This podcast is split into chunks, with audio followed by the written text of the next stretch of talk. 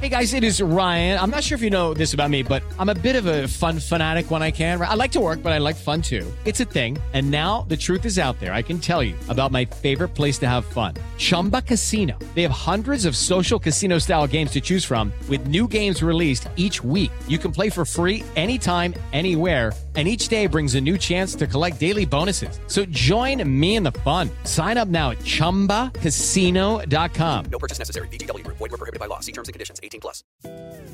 Market Minds. Un espacio para compartir tendencias de marketing, comunicación, medios digitales y distribución de contenidos. Con Diego Plaza, director general de FCO Group y cofundador de Elliot Media. Y Raúl Ferráez, presidente de la revista Líderes Mexicanos, FCO Group y Elliot Media. 88.9 Noticias. Información que sirve. ¿Qué tal? Muy buenas noches. Ya estamos como cada semana, como cada noche de miércoles en Market Minds. Yo soy Diego Plaza y me acompaña Raúl Ferráez, con quien comparto los micrófonos y eh, eh, comparto también la reflexión de dedicar este programa a hablar del marketing deportivo, eh, Raúl, y no solamente del marketing deportivo desde el punto de vista, pues, del acontecimiento que tiene que ver con el triunfo mismo eh, en los deportes, sino de, eh, pues obviamente cómo las marcas eh, encuentran una rentabilidad, sobre todo en nuevos espacios del deporte, como es el fútbol femenil, como estamos viendo también otro tipo de disciplinas alrededor de la recreación. Raúl, muy buenas noches. Hola Diego, ¿cómo estás? Pues sí, Efectivamente, creo que este fin de semana vimos dos acontecimientos deportivos interesantes en México. Eh, uno, pues el triunfo de Checo Pérez, ¿no? En la, en la carrera de Mónaco, que marca eh, algo bien importante en, su carrera. Y la otra, pues el bicampeonato de Atlas, ¿no? El, fin de semana. Y, bueno, hablando de, marketing deportivo, Diego, yo creo que lo primero que, que tienen que evaluar las marcas y uno de los grandes éxitos del marketing deportivo es justamente la cantidad de personas que, que siguen estos acontecimientos, ¿no? Eh, es, es, es, es un, eh, en muchos casos son números muy importantes de los aficionados a diferentes deportes y entonces lo que pasa para las marcas es que pues ya tienen ahí a la audiencia, ¿no? Y esto es algo que el marketing deportivo ha sabido aprovechar eh, en toda la vida, ¿no? Desde los primeros uniformes en donde venían las marcas con los logotipos de las empresas, los estadios, las pantallas, en fin, hay, toda una... Eh, eh, estrategia muy bien organizada alrededor del marketing deportivo que tiene mucho que ver pues con los temas de la presencia de marca, ¿no?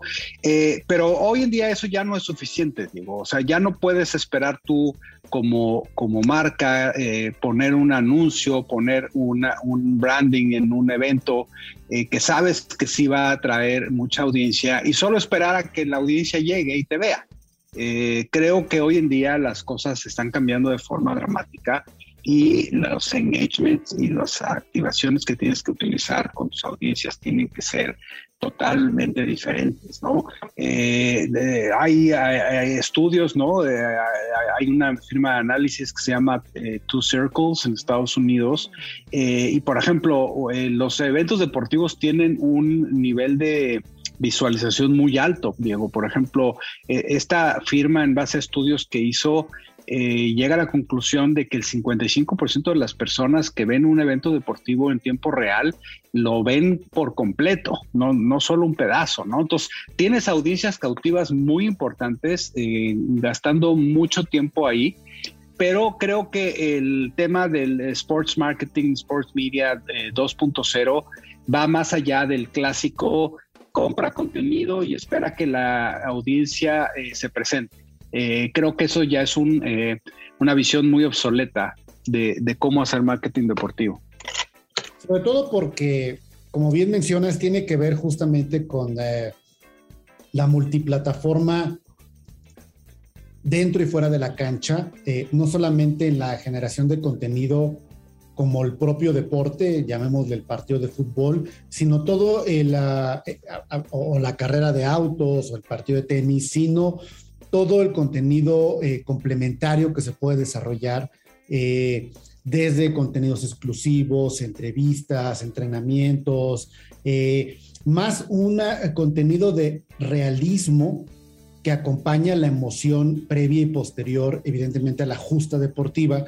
Y esto a mí me parece que sigue teniendo una gran oportunidad, eh, sobre todo para las redes sociales, de, por ejemplo, en el caso del fútbol, de los clubes deportivos, ¿no? Que si bien los derechos de transmisión están vinculados a las cadenas de televisión, ¿cómo han explotado o cómo no han explotado eh, plataformas como YouTube para generar programación alrededor de los fans, alrededor del estilo de vida de los propios equipos, de las leyendas, de los jugadores. Y, creo que ahí no se ha eh, invertido mucho en no solamente depender de la audiencia que te da el, eh, el, canal de televisión en este caso, sino de la propia audiencia, producto de los fans de ese equipo de fútbol, producto de las comunidades, producto de las barras que tienen en muchos de los casos, pues obviamente, inclusive hasta censado, eh, eh, registrado, integrado en programas de lealtad. Y, creo que ahí hay una parte que, puede tener mucho crecimiento por un marketing de comunidad eh, sobre el cual pues estamos, estamos pues cada día avanzando más, Raúl. Sí, sobre todo porque yo creo que la mayoría de las marcas en lo que se refiere a los patrocinios, Diego, cada vez tienen más claro que un simple banner, un simple logo, una simple presencia de marca en una pantalla o en un pendón no es suficiente y no es una buena estrategia, ¿no? Eso creo que es algo que la mayoría está empezando a superar y a, y a envisionar pero creo que también ahí lo que les falta un poco es justamente esto que dices, ¿no? O sea, ¿cuáles tendrían que ser entonces esos siguientes pasos, esas activaciones de marca que tendrías que hacer en donde realmente generaras un engagement con esas audiencias? Porque finalmente creo que ya no es suficiente. Por ejemplo, ahora que yo veía eh, eh, este fin de semana las carreras, eh, la Fórmula 1, bueno, yo creo que la Fórmula 1 le da, le da de ir muy bien, Diego. Bueno, sé que también es un deporte muy caro, pero la cantidad de marcas que hay en, la Fórmula 1 es brutal, ¿no? O sea, nada más en un coche, creo que hay cerca de 35 marcas en un solo automóvil, más lo que hay en las pistas, más. Entonces, e, eso yo creo que también al final acaba siendo un, eh, un ruido visual que un poco hasta, no sé qué opinas tú, pero le acabas de dejar de poner atención, ¿no? Porque ya es como parte de, del, del, paisaje, ¿no? La cantidad de marcas que hay, ¿no? Entonces, si no, si no llevas esto a activaciones más profundas, pues entonces la verdad es que estás desperdiciando tu dinero. De hecho, pues al final de lo que se trata la pasión del deporte es justamente eh, de, crear una gran comunidad y creo que eh, eh, que, cree, que apuesta, que sigue, que fanatiza justamente con un deportista o con un eh, equipo de fútbol. Y creo que eh, el gran reto es cómo lograr que los aficionados se sientan parte de una gran familia, ¿no? Y esto nos logre multiplicar las vistas, las visitas, las recomendaciones, las ventas.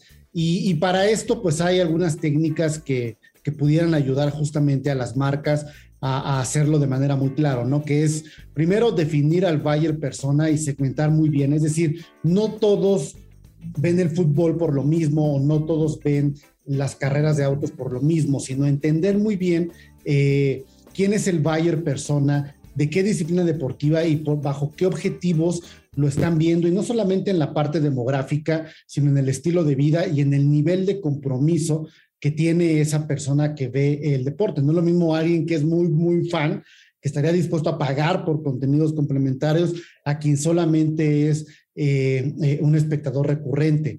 Usar contenidos de calidad sería un siguiente punto del que ya hablábamos, Raúl. Es decir, el marketing deportivo de contenidos es y debe de ser una de las estrategias pues más populares, ¿no? Eh, y finalmente, recurrir también a contenido interactivo, es decir, cómo al ser parte de una gran comunidad, de una gran familia, no solamente soy un espectador unidireccional, sino también puedo yo eh, interactuar con los jugadores, interactuar con, con los deportistas, con los entrenadores, con el contenido, y eso pues nos lleva a eh, pues un consumidor que se siente parte justamente de esta gran familia. Claro, y además creo que ahí hay una oportunidad, Diego, inclusive hasta de capturar, ¿no? A mucha audiencia que eh, muchos de estos deportes los ven de forma gratuita eh, obviamente lo que generan estos deportes en términos de asistencia a los estadios y a las pistas y todo eso es muy importante y no es barato, ¿no? alguien que quiera ir, pero hay que decir que pues la mayoría de las personas no, no van, ¿no? O sea, lo ven de forma virtual y eso eh, es gratis la mayoría de las veces o siempre, ¿no? Este ya lo ves en tu... Entonces yo creo que también las marcas pudieran encontrar modos de, de cómo monetizar esas audiencias, ¿no? De, de formas más específicas con experiencias, como tú dices, diferentes y que a lo mejor la compra de un producto o un servicio o algo te lleve a disfrutar de cosas que a lo mejor no tendrías o inclusive personas que estén en el estadio o en el, lugar donde son los hechos pues no pudieran ni siquiera tener acceso, ¿no? Así es, Raúl, vamos a platicar más de marketing deportivo, vamos a hablar del negocio del fútbol femenil, me parece muy importante y que tengamos también la oportunidad de platicar más adelante con Mauricio Payares, eh, eh, responsable del marketing de BBVA, porque así es el nombre de la liga, la Liga MX Femenil BBVA, para que platiquemos también sobre ello. Y bueno, vamos por... Sebastián Patrón y Claudio Flores, ¿cómo están? Muy bien, Raúl, un gustazo estar aquí en Market Minds. Gustazo estar aquí otra vez. Pues fíjense que esta semana amanecimos con la noticia en Helio Channel que nos banearon el canal una semana por haber subido un video eh, que es una, era, la verdad es que no nos pareció un mal video, era una recopilación de retos estúpidos que han hecho influencers eh, y justamente así lo poníamos, ¿no? Como, como un tema de algo que no hay que hacer ni repetir eh, o, o, imitar. Y eso no le gustó a YouTube y no solo nos bajó ese video, sino además nos prohibió subir a Elliot Channel cualquier contenido en ocho días, lo cual pues imagínense para el nivel de contenido que traemos y que producimos, que son casi 60 programas a la semana, pues es un... Es un, es un trancazo. Obviamente, pues estamos ahí reclamando y todo, y estamos eh, tratando de llevar nuestra, nuestra audiencia pues a otras plataformas como Facebook, ¿no? Eh, y, otras de nuestras plataformas, pero esto no, no, no deja de, de, pues, de molestarnos, obviamente, y de sorprendernos desde el punto de vista de que de que, bueno, las plataformas como YouTube, como Pinterest, como Facebook, pues su, su forma de nacer y su forma de empezar a crecer fue eh, el generar contenido a través de sus audiencias, ¿no? Eh, contenido que no les cuesta a ellos, que les sale gratis, digamos, digo, en teoría comparten monetización y lo que quieran, pero en realidad estas plataformas han, han, vivido de la generación de contenidos de terceros y gracias a eso han crecido lo que han crecido, ¿no? Pero al final de cuentas, como, como platicábamos, pues eh, al final de cuentas es un canal, ¿no? Y es una empresa privada y y, lo que ha estado pasando últimamente eh, eh, empieza a poner ahí sobre la mesa, pues, mesa temas muy controvertidos, ¿no? De qué tanto la libertad de expresión, qué tanto te pueden realmente quitar un contenido, eh, prohibírtelo, o, en el caso, por ejemplo, de nosotros, pues prohibirte que, que subas nada en una semana. ¿Qué opinan? Pues mira, Raúl, este, arrancando este, sobre este tema, me parece que vuelve, esto vuelve a ser, a traer esta discusión sobre de quién es propiedad la plataforma, ¿no? Es decir, porque en términos digamos, del capitalismo, tienen dueño esas plataformas, pero también es cierto que tienen usuarias, usuarios que tienen un uso social de estas plataformas. Yo creo que la gran discusión que hay en torno a esto, y esto me recuerda, por ejemplo, cuando Twitter y Facebook eh, pues sacaron a Donald Trump de sus redes, lo expulsaron, ¿no? Y había un rollo de que pues, estamos en nuestro derecho porque nosotros cuando entras a una plataforma te decimos las reglas y tienes que cumplirlas y si no te expulsamos. Pero hay un, hay un gran, diría yo, territorio gris, Raúl, que tiene que ver justo con la aplicación de estas normas. ¿Quién califica, por ejemplo, el contenido que subes? Helio Channel es un, es, aparte de los 60 programas semanales que hacen, hay que decir que tiene más de 50 millones de usuarios únicos que van a dejar de ser atendidos durante una semana. Esto es un golpe muy, muy fuerte, un castigo muy fuerte, ¿no? Y de repente puede ser injusto, es decir, ¿ante quién apelas las decisiones que tome una empresa privada sobre el uso de su plataforma y, qué tal si te trata de manera injusta o incluso empieza a curar el contenido, Raúl, según ciertas filias o fobias ideológicas, morales o éticas, ¿no? Que yo creo, Sebastián, tú tienes mucho, mucho material sobre este tema justo por cómo se ha trabajado desde la Advertising Week, la parte ética, la parte de buenas prácticas profesionales. No, claro, es que la, la conversación es mucho, los críticos de, sobre todo el ala conservadora estadounidense critica mucho a, a estas, porque todas estas empresas residen en Silicon Valley, ¿no? Y como saben, California es un estado muy demócrata, todos ellos generalmente votan demócrata, entonces critican mucho que no son una plataforma tecnológica, son media companies, son empresas de medios, ¿no? En las que de repente muestran o dejan ver un bias, un- una inclinación a incluso cierto tipo de contenido, ¿no? Y ahí entran en juego ciertos, eh, eh, sobre todo los, los que llaman eh, absolutistas de la libertad de expresión, o como Elon. Musk, que está tratando de Sí. comprar Twitter. Para, resol- ajá, para resolver, se supone que, que este bias, ¿no? Entonces, justamente como dice Raúl, como dices tú, Claudio, al final de cuentas es una, es una plataforma en la que el contenido lo pone el usuario, pero que pertenece o, o- o- o- o de, algún momento, de alguna manera controlan estas, este grupo, este board, ¿no? Que tienen ahí eh, pocas sillas en, en- en Silicon Valley regulando el contenido internacional, ¿no? Eh, desnudaba un poco la práctica en el podcast de Joe Rogan, Jack Dorsey, el fundador eh, de Twitter, o uno de los fundadores, y hubo muchas críticas porque por primera vez lo, cuestionaron y desnudaron un poco cómo se hacen estos filtros. Eh, hay un board por ahí que lo hace manualmente, pero cómo les avisan los red flags a través de tecnología. O sea, en realidad estás a expensas de mucho criterio humano, de cierta manera, ¿no? Y, y, pues lo limitante que eso, que eso vuelve o lo, o lo, o lo bias que eso vuelve el proceso, ¿no? Ahora, eh, ¿qué, qué debería de pasar? O sea, cu- ¿cuál? O sea, yo entiendo que son las posiciones de uno y otro lado y en cierta forma, eh, pues tienen derecho, ¿no? O sea, es como cuando entras a un club, a una fiesta o a un restaurante, ¿no? Pues tienes que también entender que ese lugar le pertenece a alguien y esa Ajá. persona puede poner ciertas reglas de comportamiento y Ajá. ciertas reglas de, de- de derecho de admisión, etcétera, Ajá. etcétera, ¿no? Pero cuando, cuando ese lugar existe gracias a la creación de contenido de millones de usuarios, pues también la línea se vuelve muy, muy eh, delgada. Delgada. Pues sí, yo.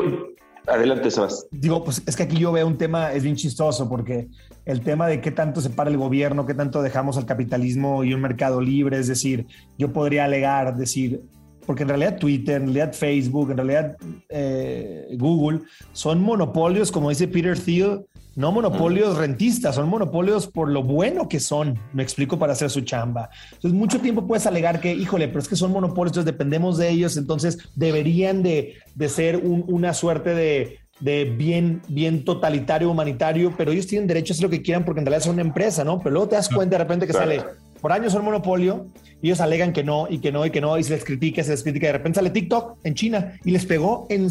Les pegó En todo, cañón. sí. En todo en dos años, entonces dicen, ya ven, o sea, el mercado realmente la gente puede elegir entre, ha- han tratado de lanzar plataformas, pero no han sido buenas, como de, como de libertad, en las que le- Sí. Donald Trump incluso lanzó su, su Twitter de libertad de expresión, no tuvo, no tuvo buena, buena atracción, pero ahí está, ¿no? El, el- el que tú puedas elegir, es decir, pues no voy a Twitter porque Twitter tiene este bias, no voy a otra plataforma, pero es un juego complejo entre monopolio tecnológico y que, y que la gente puede elegir o que el gobierno controle estas empresas.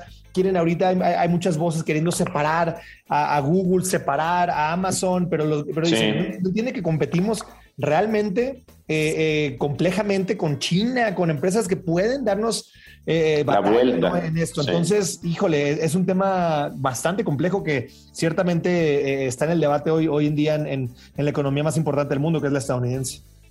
Y yo sumaría solamente lo que creo que dice con mucha pertinencia Sebastián Raúl, que esto también tiene que ver con la legislación, con las regulaciones. Y el reto es que estamos regulando, estamos legislando eh, realidades sociodigitales muy dinámicas. Yo que creo que la legislación siempre va como tratando de perseguir, digamos, las prácticas sociodigitales que están ahí. Y yo sí creo que se necesita la intervención, digamos, del Estado. ¿Para qué? Para un poco regular y vigilar los intereses también hacia las propias audiencias, a los consumidores, a estos eh, Consumer Generated Media, que son todos los miles de posteos que subimos las personas a estas plataformas. Porque yo creo que, que, la mano invisible de la que hablaba Adam Smith no va a venir a ordenar estos temas. Me parece que eh, sí se requiere una discusión abierta de política pública respecto a cómo utilizar esto. Y pongo un ejemplo muy puntual solo para, para ir cerrando, porque ya se nos está acabando el tiempo, Raúl.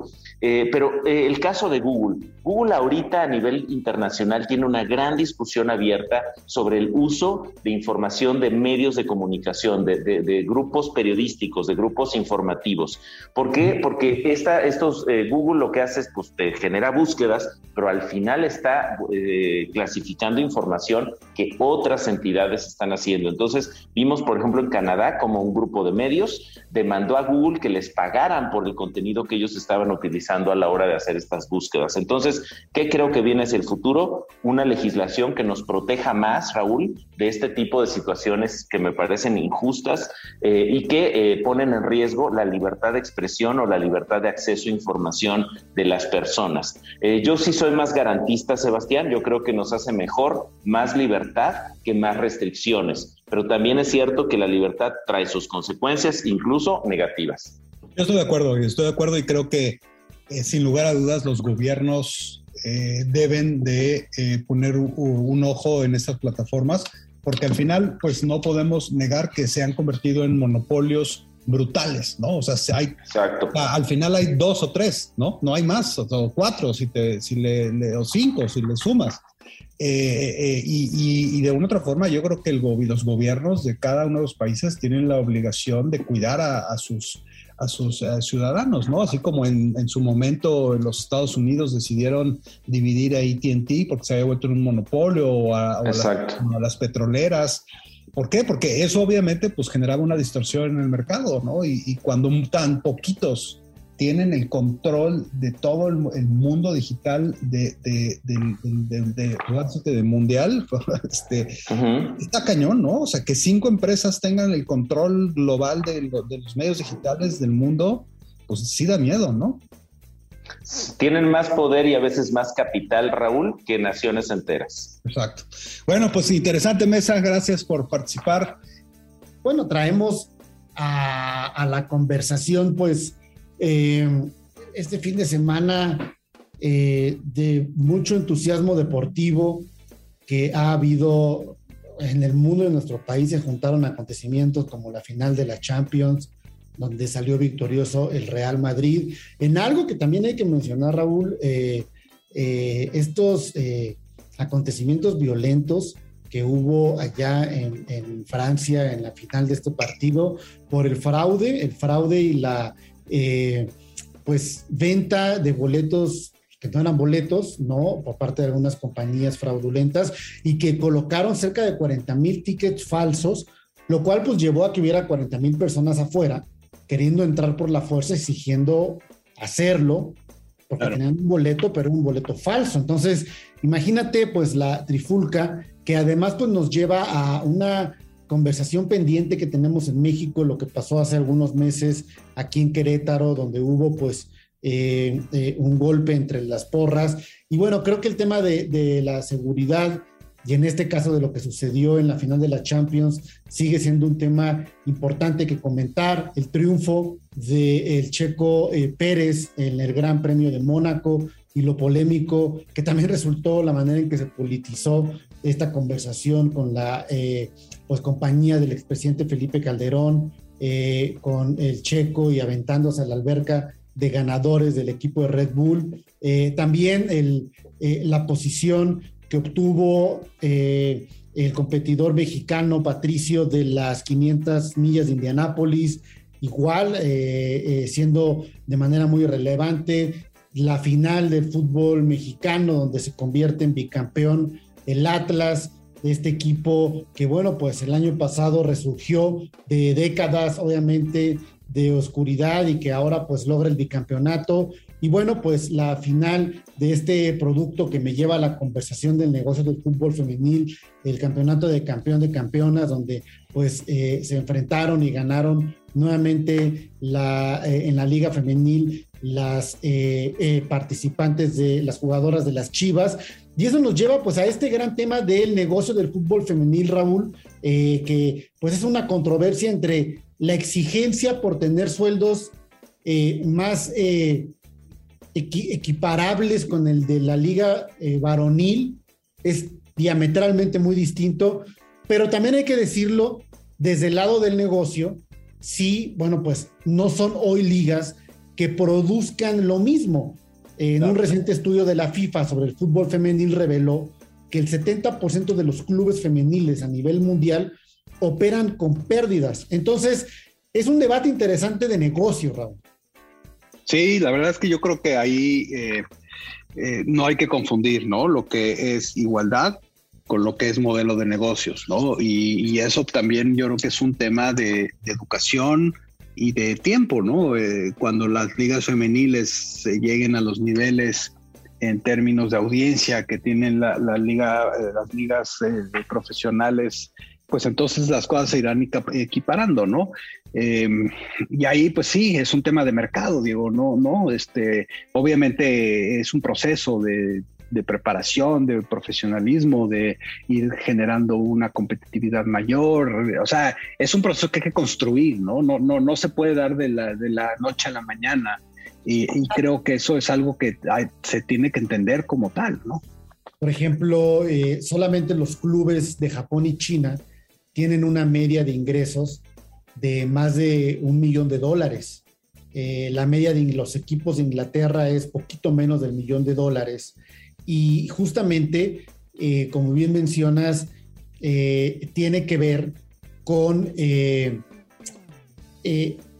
los negocios, ¿no? y obviamente los, los, los modelos de desarrollo de los equipos de las ligas femeniles, pues tiene que ver justamente con eh, la difusión, el conocimiento por parte de los consumidores, tiene que ver también con la publicidad que las marcas están colocando en cuestión de los impactos que obviamente eh, pues, pues debe de generar en ese sentido eh, la difusión mediática, mayores fichajes de jugadoras extranjeras. Y bueno, por ejemplo, la Liga MX femenil eh, pues actualmente operan prácticamente todos los equipos en números rojos.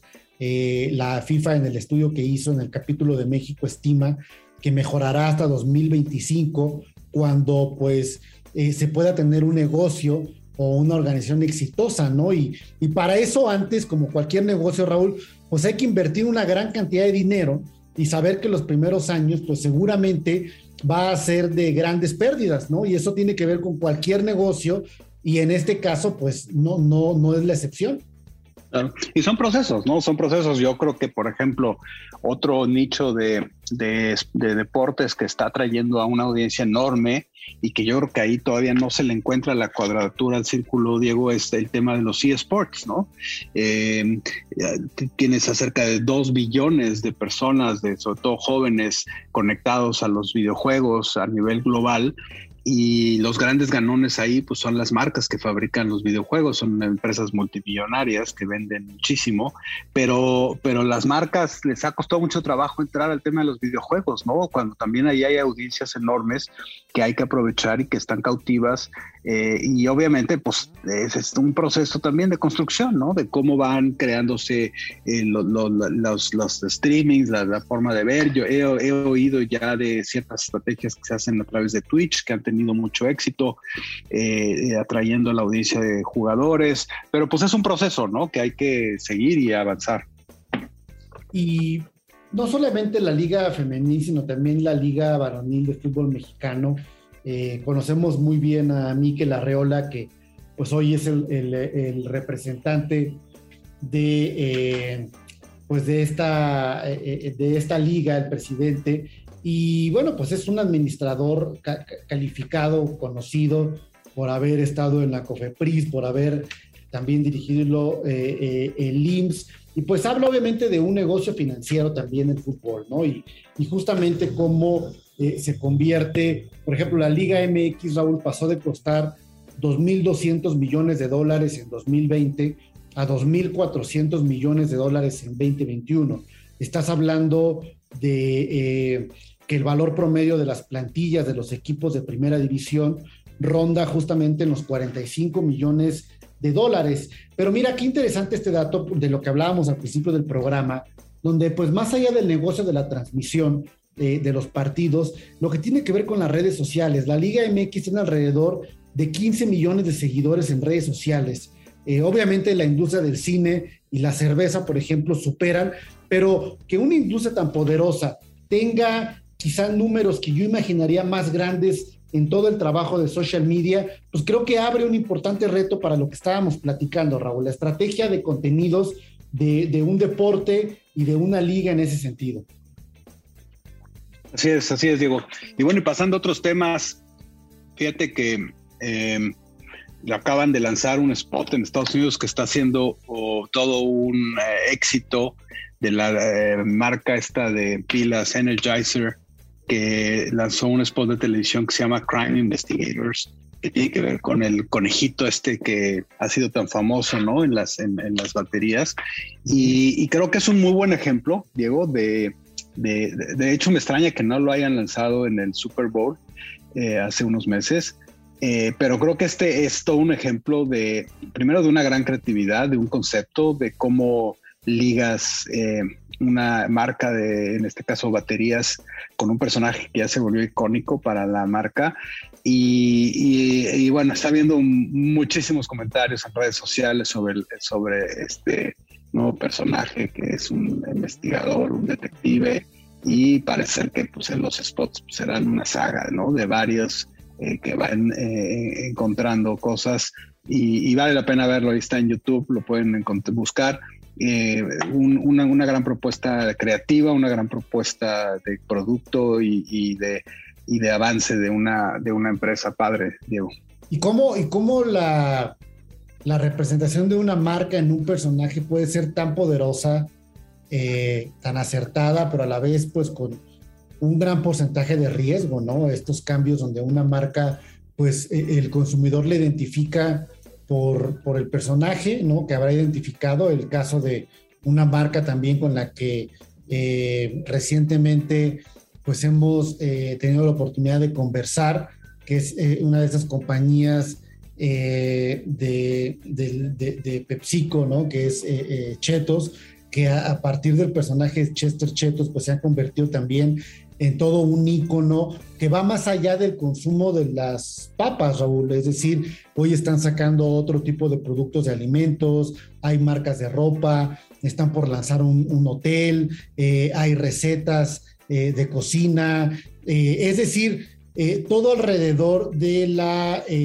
iconización de la personalidad también desarrollada justamente como en el caso de Energizer o de estas marcas de pilas de lo que significa pues, la potencia ¿no? y, la, y la durabilidad a, por ejemplo, lo que significa pues, la irreverencia, la diversión y cómo todos estos elementos de carácter se pueden ligar a un personaje eh, eh, ficticio, pero que comienza a tomar con el paso de los años pues una, una visión o un plano de realidad cuando va a otras unidades de negocio, Raúl.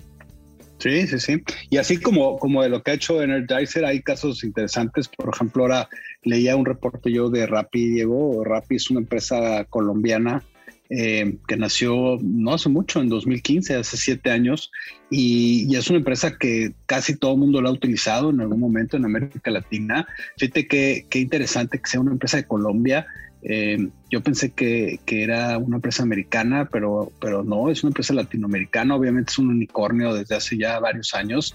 Y, y, Rappi es un eh, eh, caso de éxito muy interesante en donde han demostrado cómo a través de un concepto no demasiado nuevo, ¿no? Porque finalmente el delivery este de cosas eh, a, domicilio, pues no lo inventaron ellos, ellos llegaron a posicionarse ya ahí en un mercado establecido, pero la eficiencia y una gran campaña de posicionamiento, el, asociarse o el apoyar a los microemprendedores para que sus productos y servicios puedan ser entregados a través de Rappi, ha sido algo que ha vuelto esta empresa un fenómeno a nivel eh, regional, ¿no? En América Latina. Y creo que, que, también merece la pena mencionarla, eh, pues por el impacto que ha tenido, ¿no? ¿Qué, ¿Qué, tanta elasticidad tendrá, Raúl, eh, este negocio de, los, de las entregas, ¿no? Porque también veíamos este lanzamiento de esta compañía eh, Jokr, ¿no? J-O-K-R. Eh, eh, lo quieres, lo pides, decía su eslogan o dice su eslogan. Eh, y bueno, la promesa de venta es tener un objeto, perdón, un producto eh, regularmente es eh, no perecedero, ¿no? Como un detergente, una pasta de dientes, unos cigarros, en menos de 15 minutos, ¿no? Esa es la promesa de venta de mensajería. Eh, pero pues de pronto siento que ya hay muchos, ¿no, Raúl? Pues yo creo que están respondiendo una tendencia muy importante de las personas de salir lo menos posible de sus casas y yo creo que es algo que sí estamos viendo que es algo que, que está sucediendo y que está siendo pues eh, una realidad, ¿no? Eh, cada vez quieren salir menos, cada vez están comprando más en línea, creo que es algo que, eh, que está sucediendo, por ejemplo, esta semana eh, estuve, Diego, en un mall en los Estados Unidos y me impresionó la cantidad de tiendas que están cerrando físicas, ¿no? Tiendas cerradas, no sé, acaban de cerrar, por ejemplo, la última vez que, que fui a ese mall no estaba cerrada la tienda de Gap, ¿no? Gap, pues Gap fue una de las marcas eh, icónicas de los noventas, ¿no? Este, y, ya cerraron la tienda de Gap en ese mall, ¿no? Entonces yo, yo, yo me preguntaba, bueno, ¿por qué están cerrando tantas tiendas? Y yo creo que tiene que ver mucho con el tema del comercio electrónico, ¿no? La gente está prefiriendo comprar en línea, no salir. Entonces, esta elasticidad que tú mencionas, pues yo creo que se va a, ver un poco en los resultados, pero sin lugar a dudas es un trend, ¿no? En, las tendencias de, las personas. Hemos transitado por la eh, emoción del deporte eh, y creo que vale la pena buscar algunos eh, actores importantes de esta conversación, Raúl. De pronto platicar con Amaury Vergara, con quien hemos hecho una gran relación en estos últimos meses, para platicar también sobre la visión. A mí en particular me interesa conocer el proyecto de marketing, de negocio del equipo femenil de las Chivas, que bueno, pues es el campeón las campeonas. Y bueno, pues ya tendremos oportunidad de profundizar en la parte deportiva, Raúl. Sí, así es, digo, creo que es un buen tema y además eh, creo que está evolucionando igual que todo lo demás muy, muy rápido y hay que, hay que ir ahí, ¿no? Y fíjate que me gustaría cerrar el programa con algunos comentarios sobre TikTok, Diego. Eh, hoy en día es evidente la fuerza que está teniendo la red social de TikTok, es evidente la cantidad de personas que la siguen, especialmente eh, la, eh, la, generación Z, ¿no? Que está ahí súper metida y obviamente la, los millennials. Y, y, lo que me he dado cuenta es que muchas marcas no saben qué hacer con TikTok, ¿no? Entonces voy a dar algunos consejos que creo que son importantes. Eh, un, un, ejemplo muy interesante que sucedió hace poco, a finales del 2021, eh, fue lo que logró Duolingo, esta aplicación de, para aprender el, un lenguaje eh, que, que, hicieron una estrategia en TikTok en donde eh, se volvieron virales sus videos, eh, usaron una, un, un, buito verde que era como la mascota del Duolingo y, lograron un impacto brutal, Diego. Hoy en día eh, gracias a esa estrategia, Duolingo es seguido por más de tres y medio millones de, de personas en, en, TikTok, ¿no? De, básicamente de, una, de, un, de un momento a otro. Y, bueno, eh, ¿qué, ¿qué, hicieron bien ellos? Y creo que es algo que hay que aprender. Eh, y, traigo cuatro consejos. El primero, Diego, es que hay que ser muy auténticos. esta parte es muy importante porque tienes que realmente eh, entender qué es lo que quiere comunicar tu marca y cómo vas a ser auténtico a los valores y a la forma en la que es percibida tu, tu marca eh, y cómo la vas a hacer cercana a, la, a, las personas a las que quieres llegar. Eh, una recomendación muy importante es que trates siempre de usar la marca como si fuera una persona. Eh, como si fuera una, una, persona en singular que se está comunicando con, con las audiencias, ¿no?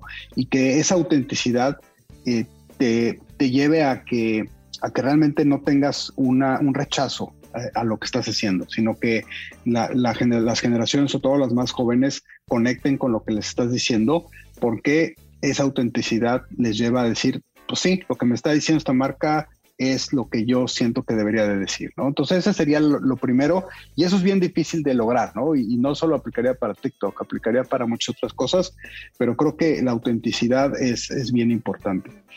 La, segunda cosa que es muy importante es, que tienes que seguir los trends. Eh, hay un eh, hombre importante, Jonathan Shinty de, de National Group, que dice y que da eh, consejo a los, a los eh, futuros anunciantes de TikTok, en donde dice eh, que tienes que estar muy pendiente de los test, de, perdón, de los trends que se están generando todos los días en, en, Twitter, ¿no? De, perdón, en, TikTok. los tracks que, que, pueden llevar desde 10 mil a 500 mil 500 mil views eh, es muy importante y eso te puede dar boost en la, en, la, en, la, viralización de tus mensajes y eso es algo que también tienes que estar muy pendiente. ¿Qué es lo que se está diciendo en YouTube? Perdón, ¿qué es lo que se está diciendo en TikTok? ¿Qué es lo que está comentándose? ¿Cuáles son los trends? Y cómo tú como marca te subes en esos trends. Obviamente es bien complicado muchas veces, es peligroso, puedes cometer un error ahí de estrategia, pero eh, tienes que tratar de aprovecharlos. la tercera recomendación, Diego, es comunicar. ¿Qué vas a comunicar realmente? ¿no? Y aquí volvemos un poco a esto de la autenticidad, ¿no? ¿Qué quieres comunicar de tu marca? ¿Cómo vas a lograr que esa autenticidad realmente eh, eh, conecte con las audiencias a las que estás teniendo, queriendo llegar? Y finalmente, te tienes que mover muy rápido, Diego. Eh, y esto los negocios pequeños lo entienden muy bien. Eh, pueden cambiar sus estrategias de un día para otro, literalmente, en base a lo que están viendo, porque además los que manejan las redes sociales muchas veces son los dueños de los propios negocios, que además son los usuarios de esas redes sociales, y ellos mismos tienen esa, esa sensibilidad de qué hay que hacer o qué no hay que hacer en un momento dado. Pero las grandes empresas tienen allí un, un reto muy importante de cómo se mueven rápido. Y, esto es algo que si no lo haces, si no subes a las tendencias, si no eres auténtico y no subes eh, y no eres eh, suficientemente buen comunicador, pues entonces mejor no te metas a TikTok porque entonces no, o no vas a tener éxito o vas a acabar cometiendo un error que no quieres. Y sobre todo, Raúl, muy interesante todo esto que platicas, eh, pero a mí me llevaría a una decisión anterior, y no sé tú qué opinas, elegir TikTok para toda esta estrategia y todos estos tips que nos mencionas, pero de pronto elegir también una red, ¿no? Es decir, por ejemplo, vemos Snapchat, ¿no? Eh, eh, eh, regresando, por ejemplo, con una potencia importante en México, en Estados Unidos no ha dejado de ser muy importante. Tú tienes a tu equipo de marketing digital y ¿qué les dices? Vámonos por TikTok, vámonos por Snapchat, vámonos también por Lazo, vámonos también por Quai vámonos en video corto también con shorts. ¿Qué decides? Exacto. Sí, sí, sí. ¿Y, dónde está realmente tu audiencia? ¿no? Obviamente, si no estás en la audiencia de millennials y centennials sobre todo, pues entonces estar en TikTok también a lo mejor puede ser un riesgo innecesario, ¿no? Y un esfuerzo de comunicación innecesario, aunque también finalmente eh, pues estás construyendo audiencias futuras, ¿no? Que también es importante que, que estén ahí y que de una u otra forma eh, vayan eh, identificándose con tu marca y, con sus valores, ¿no?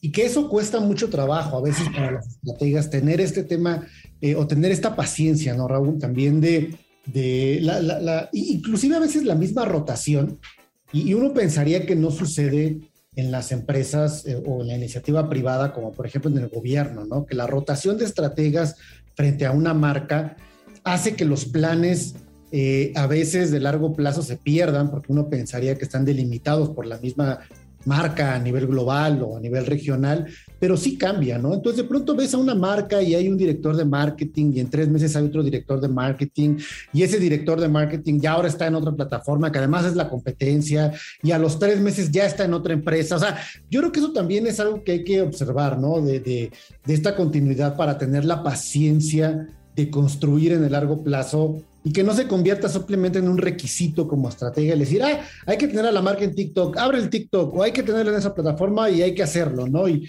y creo que eso es una lección muy importante de largo plazo y, y bueno, también de largo plazo eh, vale la pena recordarle a nuestra audiencia que eh, pues ya eh, tenemos una amplia biblioteca de contenidos en iHeartRadio donde pueden justamente entrar a buscar Market Minds para pues eh, conocer y escuchar eh, muchas de las conversaciones que hemos tenido a lo largo de todos estos meses de esta temporada de Market Minds y aprender y seguir aprendiendo sobre ello y también recordarle a nuestra audiencia que nos sigue en redes sociales arroba 889 eh, noticias y arroba FCO Group. Y bueno, despedirnos del programa de esta noche. Raúl, muy buenas noches, buenas noches a todos nuestros escuchas y nos vemos la próxima semana. Dale, igualmente Diego, buenas noches.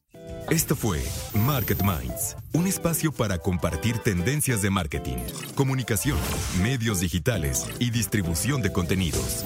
88.9 Noticias. Información que sirve.